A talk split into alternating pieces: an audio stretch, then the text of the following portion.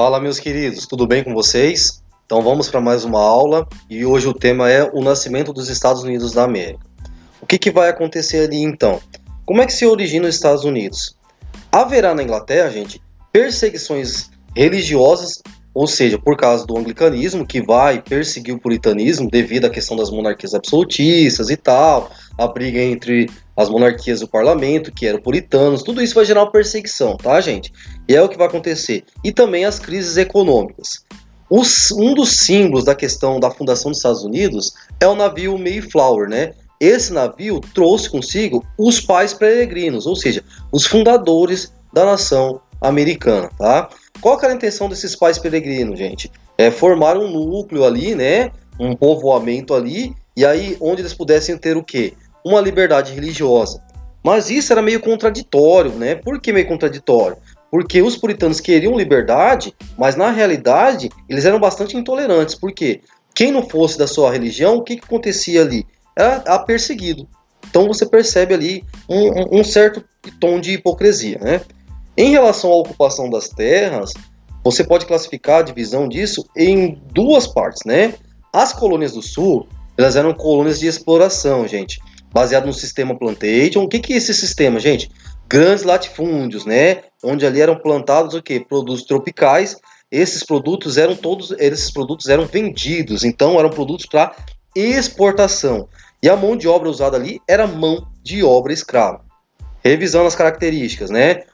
A do sul, de exploração, sistema plantation, que são os grandes latifúndios, né? Que cultivavam é, produtos tropicais para exportação e que utilizavam do trabalho escravo. Já as colônias do norte é, serão colônias de povoamento. E o que, que vai acontecer ali? Qual que é a característica dessas colônias, gente? Trabalho livre, produção era voltada para o mercado interno, não para exportação. E ali vão surgir o que? As manufaturas, tá? E aí vão surgir esses, essas manufaturas. Aí o que, que vai acontecer então nesse contexto para se alcançar a independência dos Estados Unidos? É, o contexto intelectual do século XVIII, é, qual que era o contexto? As ideias iluministas, certo? E aí o que acontece? Essas bases teóricas iluministas criticavam a dominação inglesa. Por quê? Qual que é o tema? Qual que é um dos lemas da questão é, da ideia iluminista? Liberdade.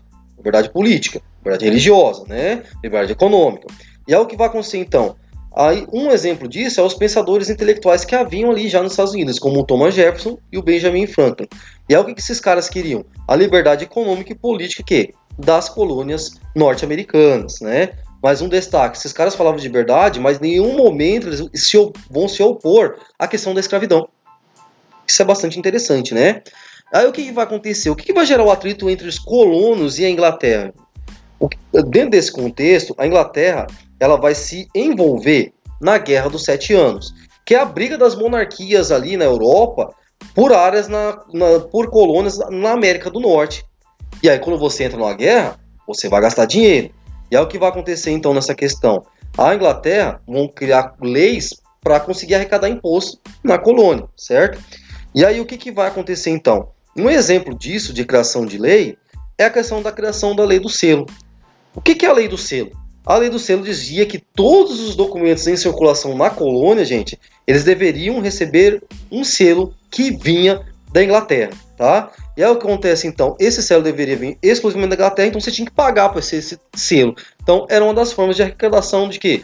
De mais grana. A população não vai concordar e vai se manifestar contra isso. E aí haverá uma manifestação em Boston, né? E aí o governo inglês vai promover um massacre ali.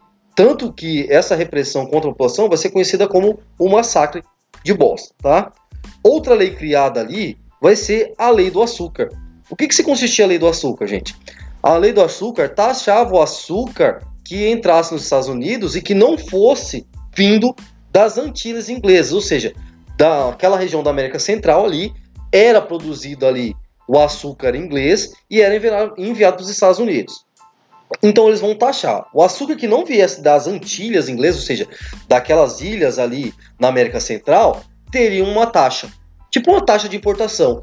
Isso vai fazer com que o açúcar se torne mais caro. O açúcar se tornando mais caro vai afetar a economia. Por que vai afetar a economia? Porque o açúcar, por exemplo, é uma moeda de troca. Por exemplo, na questão de escravos. Então, só açúcar fica caro, o escravo vai ficar caro.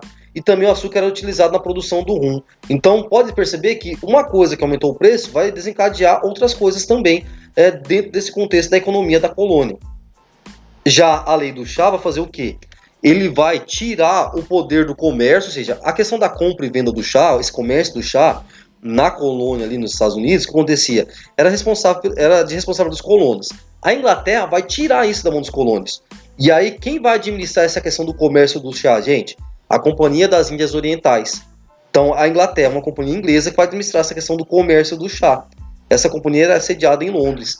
Então, eles tiram o poder da, do comércio do chá da mão dos colonos e passam para os ingleses.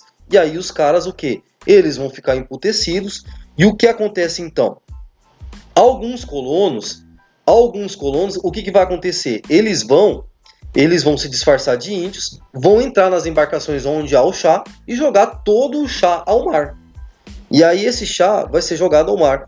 Isso vai fazer com que a Inglaterra é, crie as leis intoleráveis, tá? O que, que são essas leis intoleráveis, gente? Elas são resumidas em quatro, né? E é o que vai acontecer então nessa questão dessas leis. A primeira lei, ela vai fechar o porto de Boston. Ela fecha o porto de Boston e vai e aí a Inglaterra vai falar o seguinte: o porto só vai ser aberto quando todo o prejuízo do chá feito por vocês forem pagos, tá? Essa é a primeira lei. A segunda lei, gente, eles revogavam a Constituição de Massachusetts. Por quê? Porque essa Constituição dava maior liberdade aos colonos, né? A administração e tudo. Então eles vão tirar essa Constituição. A terceira lei é o que? Está relacionada ao julgamento dos oficiais ingleses. Então, toda vez que um oficial inglês era acusado de algum crime é, lá nas colônias, por exemplo, um colono acusou um, um oficial inglês. Esse cara ele não seria julgado ali naquela colônia onde ele foi acusado. Ele seria julgado ou na Inglaterra ou em outra colônia, mas nunca na mesma, tá? E a quarta lei é o que? É, em relação às tropas inglesas. Então, as tropas inglesas, por exemplo, se ela precisasse da sua casa para ocupar para se estruturar, por exemplo, ela poderia fazer isso. Então poderia chegaria na sua casa e falar assim, ó, oh, meu irmão, circulando aí e a gente vai ocupar aqui, tá? Em meio a tudo isso, os colonos vão formar e vão convocar o primeiro congresso da, da Filadélfia e vão protestar, gente, contra o quê? Contra essas leis intoleráveis, tá? Então eles vão protestar contra essas leis. Por que, que eles vão protestar? Porque eles não vê convicção, não vê lógica nisso, né? o governo vai ignorar todas as reivindicações, haverá o aumento né, das tensões, porque daí o governo ignora, os colonos ficam putos. E aí, o, o, já que o que acontece? Já que o governo vai ignorar os colonos, os colonos falaram assim: beleza, vocês estão me ignorando, então eu vou boicotar o comércio de vocês. E haverá um boicote com o comércio da Inglaterra. Aí os ingleses vão atacar as cidades onde há depósito de arma dos colonos, né? Para acabar para evitar uma futura rebelião. No ano de 75, ao segundo congresso da Filadélfia, e aí o que, que vai ser decidido ali? O rompimento com a Inglaterra. E aí eles vão decidir romper com a Inglaterra, e aí o que acontece? É o início da Guerra da Independência, né? E é o que vai acontecer. Quem vai comandar as tropas dos colonos, gente? George Washington, tá? Aí chega julho de, de 1776, né, dia 4 de julho, haverá a Declaração da Independência.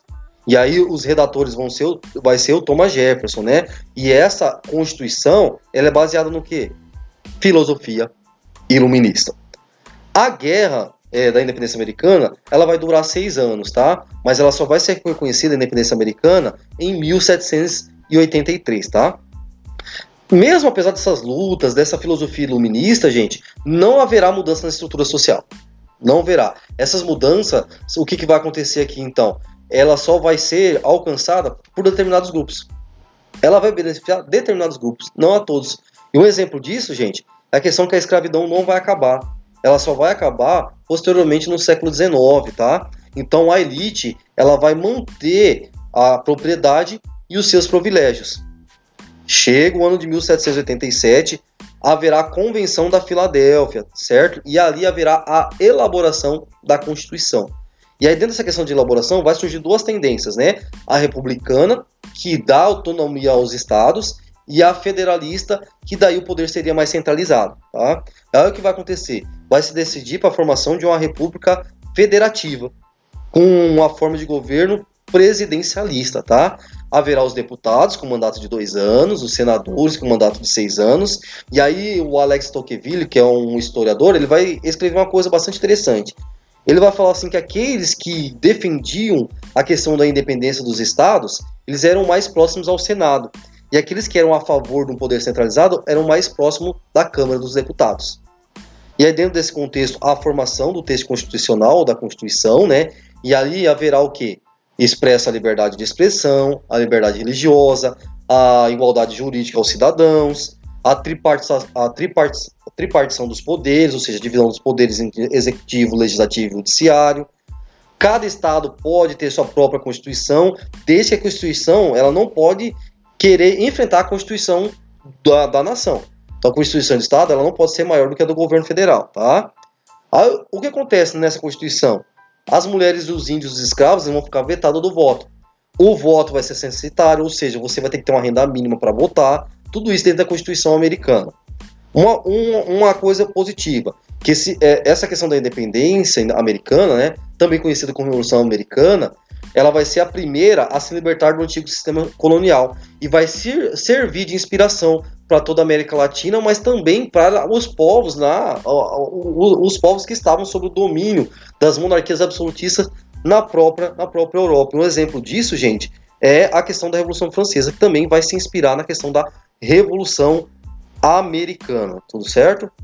E aí, o que, que vai acontecer? Isso vai representar o que? A consolidação das práticas e políticas iluministas.